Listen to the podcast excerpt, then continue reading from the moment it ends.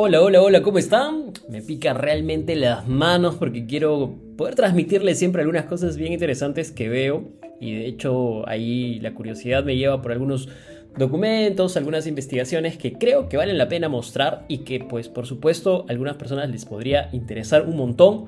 No solamente interesarles, sino ayudarles también en la elección de algunos alimentos, en el entendimiento de algunos alimentos y por supuesto en la exploración de nuestros alimentos, eh, bueno, de los alimentos que están en, en, boga, de los alimentos que están desconocidos, de los alimentos que están perdidos y de los alimentos que, pues, por supuesto, pueden sernos útiles. Hace poco me topé con una investigación llamada o titulada desde las, bueno, los cultivos ancestrales hasta los superfoods modernos, explorando la historia, la diversidad, las características, la tecnología y los usos culinarios de las habas peruanas. Esta investigación es de Rebeca Salvador Reyes, de Luisa Campigli Furlán, Cristina Martínez Villaluenga, Bruno Martins, Dala Paula y María Teresa Pedrosa Silva, que son los investigadores o los autores de este estudio, que se centra básicamente en la exploración de las habas peruanas, un superalimento de origen vegetal y el objetivo principal de esta investigación fue presentar, pues, básicamente lo que les he leído en el título, la historia, la diversidad, las características, los usos y resaltar la importancia que tiene el, las habas en la dieta tradicional y su potencial en la industria alimentaria. El artículo habla de varias cosas interesantes, se los voy a colgar, voy a colgar el link aquí en la descripción para que puedan verlo. Y básicamente trata sobre los retos que tiene el sistema alimentario global. Eso no es ninguna novedad. De hecho, hoy en día la industria de alimentos pasa por, un, una constante, digamos, un constante desafío, que es cómo enfrentar pues la malnutrición. Alimentos hay y la Tierra tiene alimentos para alimentar a 1.5 veces su población. El problema es la distribución de los alimentos y la calidad de los alimentos que se están distribuyendo, que se están dando en el mundo. Además, hay un factor adicional que se suma, que es la degradación ambiental.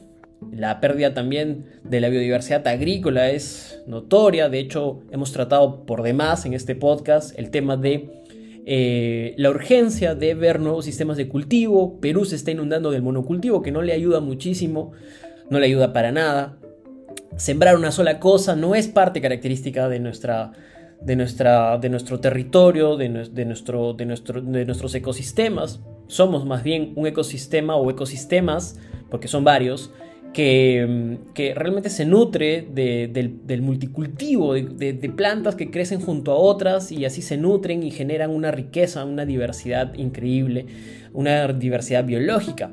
Claro, esto no es sustentable a nivel de industrias porque necesitamos no solamente vivir de esa industria que es la industria agrícola, sino también dar alimento a mucha gente y ciertos tipos de alimento. Entonces, creo que la clave es encontrar pues ese balance, ¿no?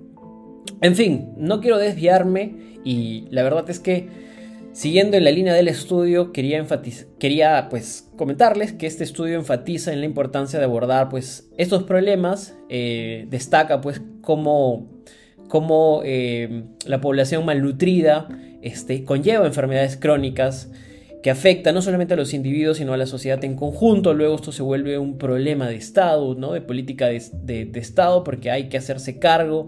Y de hecho esto compromete eh, en mucho, en mucho sentido y en amplio sentido a la sociedad. Eh, por supuesto, también el documento menciona esta doble carga de malnutrición, refiriéndose a la desnutrición, por un lado, y al sobrepeso o a la obesidad, que es algo que sucede mucho aquí en Perú. Bueno, supongo que en otros países de América Latina también, ¿no? Hay siempre esta dualidad que en algún momento lo hablaba con, con Fernando, bueno, con, perdón, con Francisco Percivale, que él decía, pues, ¿no? El problema de Perú es que pasamos de un extremo al otro. Pasamos de la malnutrición a la, al sobrepeso y eso es algo constante, tanto por la escasez de alimentos como por el exceso de, de, alimentos que no aportan valor y que, por supuesto, perjudican a la alimentación y a la vida de las personas. Eh, y esta dualidad se da muchísimo en países de ingresos bajos, de ingresos medios, eh, sobre todo por el exceso de los ultraprocesados, que, son alimentos en realidad baratos, accesibles, pero que no son buenos en lo absoluto. Otra parte del estudio destaca esto de la Agenda 2030, que muchos pueden estar de acuerdo o no, pero hay algo que sí tiene mucha lógica en el caso del desarrollo sostenible, que promueve pues el, uso de cultivos regionales como una estrategia clave para mejorar la, la, nutrición y la sostenibilidad. Y aquí Perú tiene una gran chance de emerger porque los cultivos locales que tenemos eh, por supuesto son muy muy productivos, son muy ricos eh, y pueden ayudarnos realmente a lidiar o a, paliar los problemas de malnutrición. Sin embargo, enfrentamos otros problemas asociados como por ejemplo el tema de la exportación, evidente, la exportación eh, feroz que nos deja pues sin los realmente los alimentos buenos aquí por un tema de simplemente oferta y demanda, ¿no? afuera se paga más, y aquí no nos quedamos con los alimentos realmente buenos. Y por otro lado también por el hecho de que eh, muchas veces eh, los alimentos que logramos consumir aquí hacia el interior no están necesariamente eh, con las mejores prácticas agrícolas, muchos de ellos con el uso, el abuso de fertilizantes y agroquímicos, que realmente no, no, no, es nada bueno. Esto ya lo, ya lo comentaba este, el, doctor o el, el ingeniero este, Luis Gomero en uno de los podcasts que hicimos. Realmente es un tema complejo. En fin, pero más allá de todos estos contextos que habla el estudio, pues a partir de este tema pone en valor eh, el haba andina, que es que pues es realmente un alimento que ha destacado mucho a nivel de, una historia muy interesante y además que tiene un perfil eh, nutricional que es excepcional, que es beneficioso, que realmente tiene mucho aporte eh, las habas, en su mayoría, durante los últimos. Durante las últimas décadas y los últimos siglos, en verdad, han sido cultivadas en los Andes. Eh, de hecho, hay registros de la existencia de las habas aquí desde hace más de 500 años.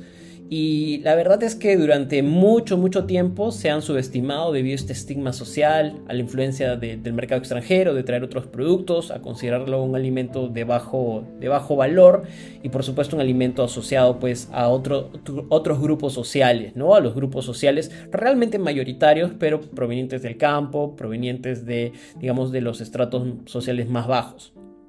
Sin embargo, estudios recientes eh, como este y otros también resaltan pues que tiene una calidad nutricional increíble, que incluye altos niveles de proteínas, de fibras, de vitaminas, de minerales y de propiedades antioxidantes y sobre todo antiinflamatorias.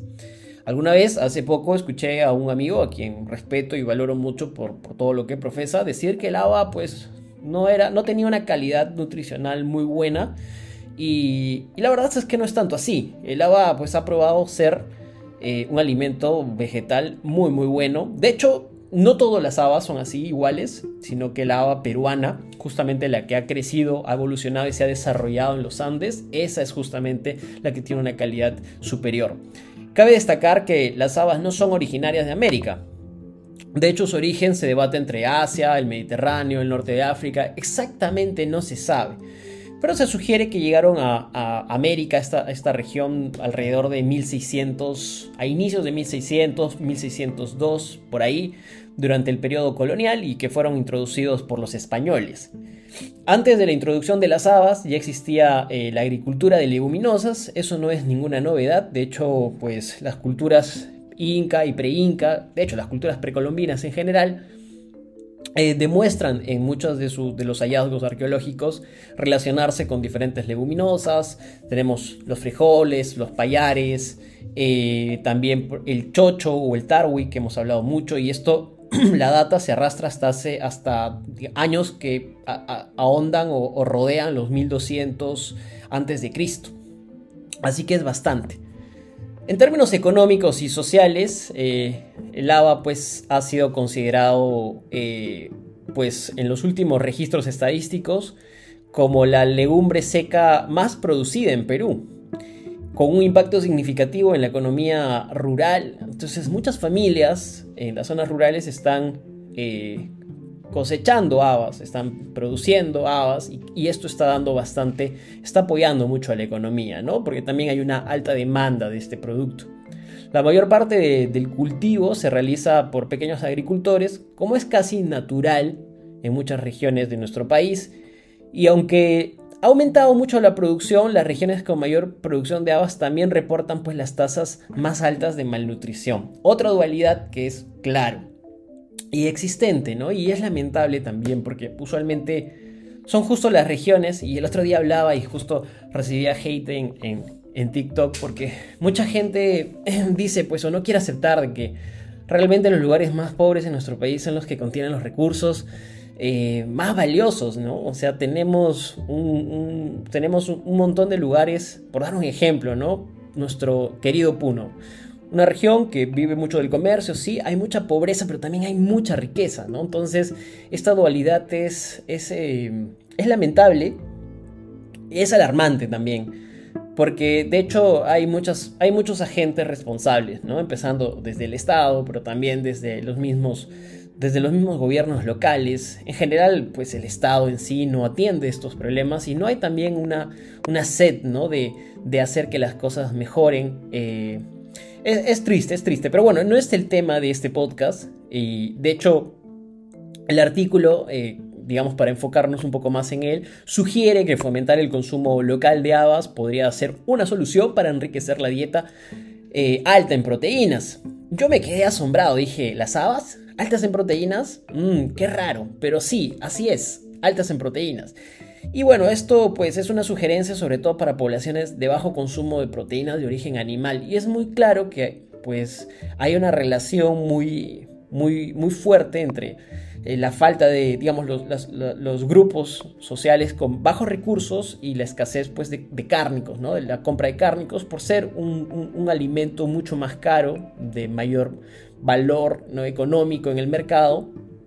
Entonces la nutrición pues es deficiente en proteínas porque no hay cómo cubrir esos requerimientos, sobre todo se vuelve alta en carbohidratos.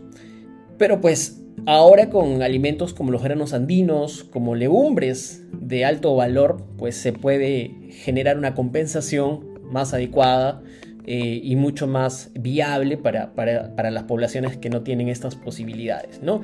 Y también este estudio discute cómo pues este... Em, las habas podrían incorporarse en estrategias globales de nutrición, incluso ya pensando cómo desde aquí podríamos nuevamente, como ya lo hemos hecho anteriormente, salvar al mundo, pues este, dándoles nuestra haba peruana a los otros países que sufren también de estos problemas, porque además es una planta que se adapta. El haba peruana se adaptó a las tierras, de hecho no se adaptó muy bien a la costa, pero se adaptó a los climas áridos de la sierra. Así que pues por ahí hay también una posibilidad de hacerla germinar en otros lugares con, con climas, digamos, extremos, con climas duros, pues es una opción, ¿no? Y bueno, en fin, la comunidad internacional podría beneficiarse de todas estas ventajas y por supuesto eh, podría generar mejor sostenibilidad. Eh, hablemos un poco de las características agronómicas y morfológicas de las habas peruanas. Sobre la clasificación y la morfología, pues este estudio nos dice que en Perú se cultivan dos especies de haba peruana, la Vicia fava minor, que es eh, para alimentación animal, y la Vicia fava mayor, que es para el consumo humano. Existen diferentes eh, variedades locales que se han adaptado a los climas de cada región, con distintas características de forma, ¿no? de aspecto y también agronómicas.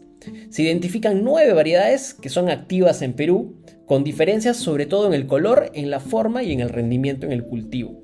Las variedades de la Sierra Central y la Sierra Sur se distinguen por la diversidad de color en, sus semillas y su adaptación a condiciones climáticas muy específicas. Luego tenemos variedades que ya han sido pues con el tiempo mejoradas, que han desarrollado variedades eh, digamos, bueno, el INIA sobre todo ha desarrollado estas variedades eh, mediante la cría selectiva y el cruzamiento de cultivos que han aumentado pues un rendimiento. Esto ya has pensado mucho más en, cómo hacer esto un poco más masivo y además resistente ¿no? a las plagas y enfermedades ya como un tema más, más este, digamos, de producción masiva.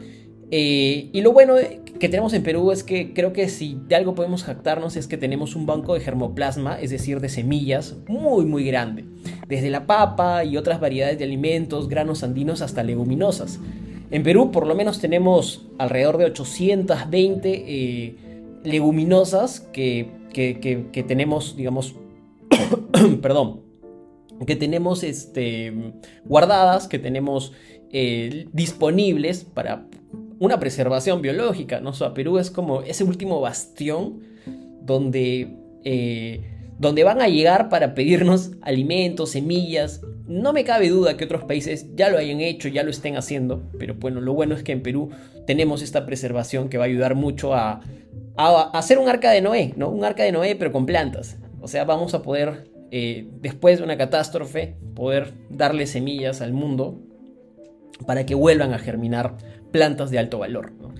Eh, algunas características nutricionales, que creo que es la parte más importante de este estudio, es la composición proximal. ¿Y ¿a qué, significa esto? Es que las legumbres, eh, pues, digamos como, como las habas y otras legumbres de alto valor en nuestro país, son fuentes de proteína bastante buenas.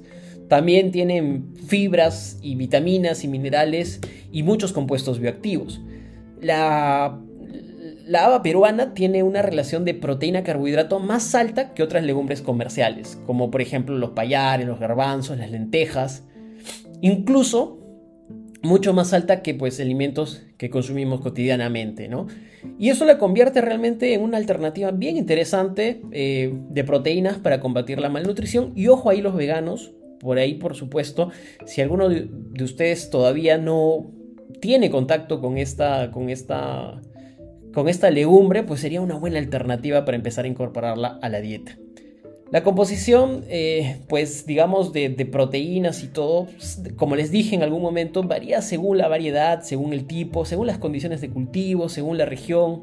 Y por supuesto están afectadas principalmente por eh, los contenidos que tienen de, eh, digamos, de, almidón, de carbohidratos, todos esos contenidos dentro del lava van a variar las, las, métricas, así que no hay un estándar. Es bien difícil tener como medidas estándar de algunos alimentos porque regionalmente o ecotipos siempre terminan, terminan teniendo algunos mejores puntajes o mejor dicho eh, contenidos dentro de su, digamos, del mismo ecotipo, ¿no?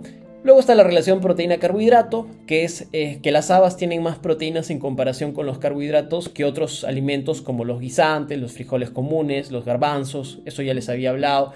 Esto significa que pues, son una excelente opción para, las personas que necesitan más proteínas en su dieta y no tienen acceso a los cárnicos o están prohibidos de ellos, ¿no? Por alguna razón médica, por alguna razón de condición, de condición biológica, eh, de condición este, de salud. Eh, en términos de nutrientes, eh, pues tenemos una caracterización de al, menos los macronutrientes. Eh, por cada 100 gramos de habas tenemos 26 a 29 gramos de proteína cuando están secas. Y esto es bastante alto porque las convierte en una muy buena fuente de nutrientes. También tenemos un bajo contenido de grasas, entre 1.5 y 2.3 gramos por cada 100 gramos. Tenemos buena fibra dietética, en un rango de 4.7 a 8.7 gramos por cada 100 gramos. Ya sabemos que la fibra es importante para la digestión, así que no vamos a discutir esa, esa característica. Y eh, bueno, luego tenemos eh, otro, otro aspecto interesante dentro de este estudio, que es que aunque las habas no tienen mucho almidón, el almidón que contienen eh, se digiere lentamente. ¿Y por qué esto es bueno? Porque no causan picos rápidos en el, en el azúcar en sangre. Y, por, ese, por ese motivo son beneficiosas para las personas que tienen, por ejemplo, diabetes o aquellas que están controlando sus niveles de glucosa. Y luego tenemos el efecto del procesamiento, que por ejemplo en el caso de las habas verdes tienen un alto contenido en, bueno, cuando, tienen cuando no están secas, tienen un alto contenido en agua, aproximadamente un 60%, por lo que en este caso las habas verdes, este, digamos, cocidas, no tendrían tanta proteína como las habas secas, ¿no? Eh, que son eh, ricas más en aminoácidos importantes, eh, que son pues compuestos básicos de las proteínas, pero carecen de algunos, como por ejemplo, no son tan completos, carecen de algunos aminoácidos como la metionina y la cisteína, ¿no? La metionina, por ejemplo, es un aminoácido que sí tiene la kiwicha. Bueno, evidentemente la kiwicha no es una legumbre, pero digamos por compararla, ¿no? Me parece que el tarwi tiene metionina, entonces en ese caso el tarwi supera en este compuesto, pero en general es una muy buena fuente.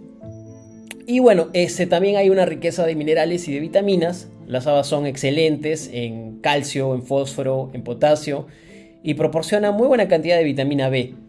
Que bueno, como saben, la vitamina B siempre es esencial eh, porque pues, nos ayuda en las funciones corporales, en nuestro sistema nervioso, en la vista, en la producción de energía, etcétera, etcétera, etcétera.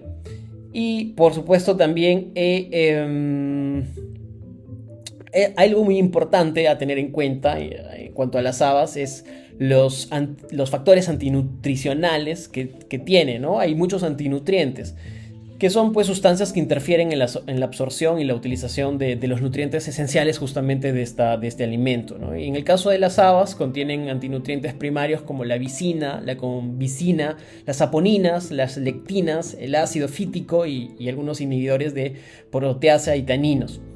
A ver, todo este chiste eh, se resume en que eh, pues todos estos componentes afectan negativamente la digestibilidad de, las proteínas y de los carbohidratos e impactan en la, biodisponibilidad de minerales de nuestro cuerpo. Entonces hay un tratamiento para poder comerlos o asimilarlos de una manera correcta. Pero igual, eh, digamos que igual consumimos antinutrientes en muchos alimentos. El tema es las cantidades o las concentraciones deben ser pues las adecuadas y no deben ser excesivas. ¿no? Entonces, en concentraciones adecuadas, pues algunos antinutrientes realmente pueden ofrecer beneficios para la salud, como por ejemplo la protección contra algunas enfermedades crónicas, incluso se ha documentado casos como el cáncer de colon, donde ayuda, ayuda a prevenir, me refiero. Y bueno, algunas técnicas para procesar y controlar más estos antinutrientes están, son varias, un montón. La primera es el descascarillado, hay que descascarillar las habas y esto es una labor que se hace mucho en la cocina. Aquí reducimos principalmente el contenido de los taninos, de los inhibidores de tripsina y de ácido fítico. Sin embargo, el efecto varía según la variedad de haba, ¿no? O sea, no siempre se reduce una cantidad significativa en todas, dependiendo nuevamente el tipo, el ecotipo.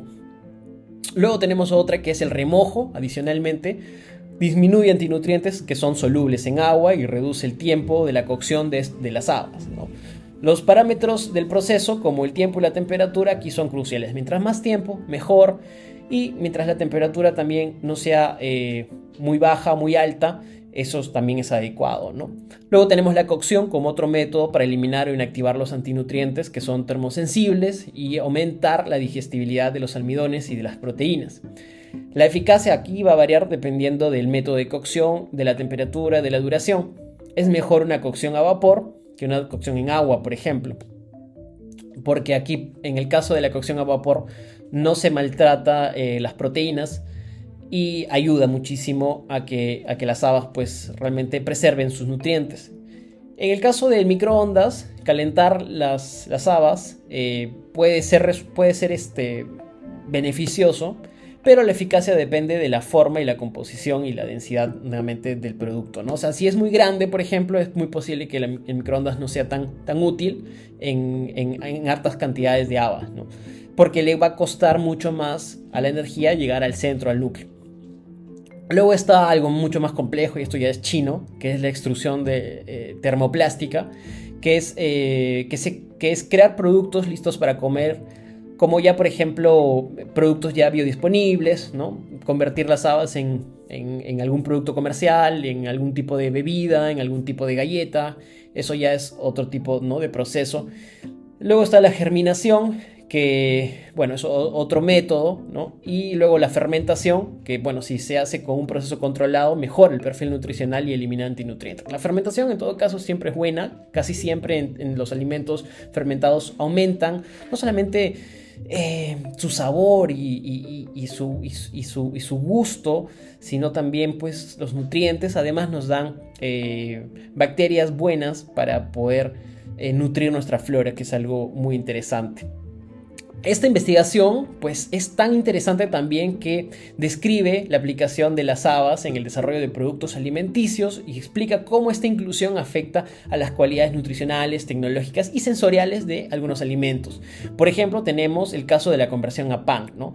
El pan es un alimento que es básico en Perú, ¿no? Somos un país panero, nos gusta el pan y la inclusión de la harina de habas en la elaboración de panes mejora su perfil nutricional y aumenta su contenido en proteínas y reduce por supuesto las grasas.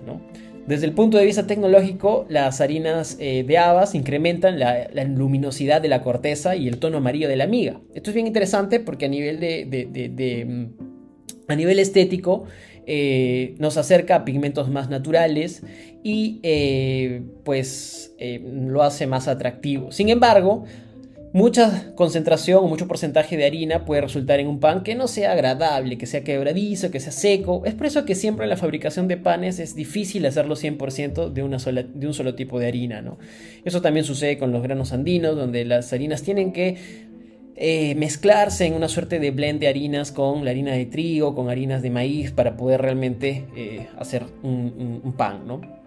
Luego están las galletas, eh, que son pues otros productos muy interesantes, que acá se hacen muchísimos, se hace muchas galletas, el Estado justo invierte en este tipo de productos para llevarlos a, las, alturas, para llevarlo a, zonas como la Puna, donde pueda dárselo a niños en colegios, para combatir por ejemplo temas de anemia, temas de desnutrición, para apoyar un poco la, alimentación de estos niños que muchas veces salen al colegio, no toman desayuno, muchas veces eh, no tienen una alimentación adecuada, ¿no? Y se observó que una mayor aceptación, eh, eh, digamos, con, digamos, de las galletas, del sabor de las galletas, se hace o se puede alcanzar con un 70-80% de harina de habas. Luego tenemos la fabricación de pastas. Eso me parece interesante, ¿no? Es, sustituir un poco algunas harinas para crear eh, pues pasta a base de harina de habas. Por acá hay que usar solamente un 15% de harina de habas para tener una buena consistencia, un buen color, una buena textura. También se puede hacer snacks. Los snacks, pues es, un producto que, siempre, siempre es, es, agradable, las personas siempre estamos ahí picoteando, entonces por supuesto se puede hacer unos snacks a base de harina de habas. Y también las mismas habas secas pueden ser un snack agradable, si es que, pues, bueno, para muchos, ¿no? no para algunos no les gusta, yo sé muchas personas que no les gusta, yo soy una de esas personas que no, no gusta tanto a las habas secas, pero, pues creo yo que dependiendo de una buena preparación puede ser agradable, un buen tueste, se puede hacer, mm, se pueden ser bastante agradables, ¿no? Y luego este tema es muy interesante porque a nivel de los sustitutos de carnes, por ejemplo, la soya es un sustituto de carne para los veganos. Por otro lado también tenemos eh, eh, bueno, el, hongo ostra también muchas veces se utiliza como un sustituto. Seitán también se utiliza como sustituto. ¿Y por qué no? Las habas también, porque las legumbres están, se están utilizando cada vez más en la reformulación de, estos, de, este tipo de productos justamente para este público. ¿no? Eh, se utiliza eh, un concentrado de proteína de, habas de, y de harina de habas, que, es que se descascarilla, ¿no? En fin, se le quita todos los antinutrientes, en, por ejemplo, en productos que emulan las salchichas. Y esto ha demostrado pues realmente una buena aceptación en, la gente. En nuestro país las habas son pues absolutamente consumidas. Tal vez en Lima no estamos tan pendientes o no estamos tan asociados o tan relacionados, pero se utiliza muchísimo, tiene muchos usos culinarios. Para empezar, la gente consume muchísimas habas cocidas, ¿no? Que se preparan pues sirviéndolas en agua, se sirve como un snack con los platos, con quesito, con, algas, con yuyo, eh, con cebollita, con ensaladas. También se puede hacer un solterito de habas, que es realmente una ensalada específica, es una ensalada tradicional que, se, combina las habas con tomatito, con cebolla roja, con queso fresco, con aceitunas. Tenemos el picante de habas, que es un plato de la región andina también, que incluye habas cocidas, carne de cerdo, ajipanca, ajo, cebollita. Tenemos también las tortillas, que se hacen... Hay, hay una suerte de rebozado de habas, que es bien particular, que se hace con, una pues, que se hace con las habas, con huevo, con ajo, con cebolla, con queso. Es muy popular en los desayunos. Después también tenemos las habas tostadas o habas fritas, que bueno, son snacks muy, muy comunes, muy populares. Y algo que también es bien popular es el café de habas, bueno, café entre comillas, que es básicamente una bebida con harina de habas tostadas ¿no? y molidas. Y tenemos la sopa de habas o el ponche de habas, que pues para todos los que seguramente vienen de la sierra, como yo que nací, nací y crecí en Cusco, pues el ponche de habas es delicioso y es algo muy, muy, tradicional, muy común allá, ¿no? Al final, este estudio lo que sugiere pues son muchos desafíos para las habas, cómo aprovechar las habas, ¿no? cómo mejorar y cómo tener una, mejor, o sea, una mejor perspectiva es pues a través de una mejor producción. ¿no? Nuestro país debe adaptarse a los cambios y mejorar la productividad, la calidad, promover más el consumo y el valor agregado de este producto. Entonces necesitamos mm, variedades que sean más adaptadas a condiciones de clima que aún no, no, no, no, donde no se produce o no, no, no crecen habas. necesitamos eh, un poco más de inversión de tecnología, ¿no? de investigación, eh, poner en práctica eh, cultivos sostenibles de este alimento. Por supuesto, la investigación en ciencia y tecnología de alimentos es vital. Em, por ejemplo, aunque la, la, fava, o sea, la, fava mayor, o sea, las habas han sido extensamente estudiadas, todavía es muy limitada las investigaciones aplicativas o, ¿no? o, las conclusiones para aplicaciones en productos industriales. Entonces es necesario profundizar mucho más, estudiar más su composición nutricional, determinar más sus antinutrientes, de qué manera podemos beneficiarnos también de estos antinutrientes para otras industrias, ¿no? De repente como insecticidas, de repente para otras industrias, para la industria médica, qué sé yo. Y por supuesto promocionar más el consumo, porque todavía a pesar de, la importancia histórica, todavía es un alimento invisible, ¿no? Donde no se le da todavía esa, esa presencia, es muy marginado. Nada más miren el caso de este amigo que me decía que no, que no pasa nada con las habas y no sé qué, ¿no? Y creo que es un producto realmente bueno, o sea, es un producto que podemos, podemos evaluar, incorporarlo más y, ¿por qué no?, eh, hacerlo parte de nuestro, de, nuestro, de nuestro estilo de vida alimenticio. Nada, eso es. Quería transmitirles esto en este podcast así muy suelto, muy, muy casual. Porque me gustaría hacer una serie de cosas. Porque muchas veces yo veo estos estudios, los leo, me fascinan y digo, pucha, me gustaría comunicárselo a la gente, ¿no? Me gustaría que la gente lo vea. Y muchas veces la lectura de estos estudios puede ser un poco compleja, puede ser un poco difícil, no saber por dónde empezar, si irse a las conclusiones. Muchas veces están en otros idiomas. En este caso es una colaboración de de, pues, de unos investigadores de Perú, pero también están brasileros, están españoles, están colombianos, entonces el, estudio ha sido hecho en inglés, podría no ser de fácil acceso para muchos, entonces quiero yo acercar más esto a ustedes y pues si les interesa, bienvenido sea, pues más que, más que, más que feliz yo de, de poder eh, dar algo que me gusta hacer y pues por supuesto hacerlo de una manera mucho menos producida en este podcast de una manera más casual. Nada, eso es. Gracias. Espero que les haya gustado. Comenten ahí abajo qué les pareció este episodio. Un poco larguito, pero creo que vale la pena escucharlo. Y, nada, ya estaremos retornando con más, eh, con, más, con más episodios de este tipo. Un abrazo, gente.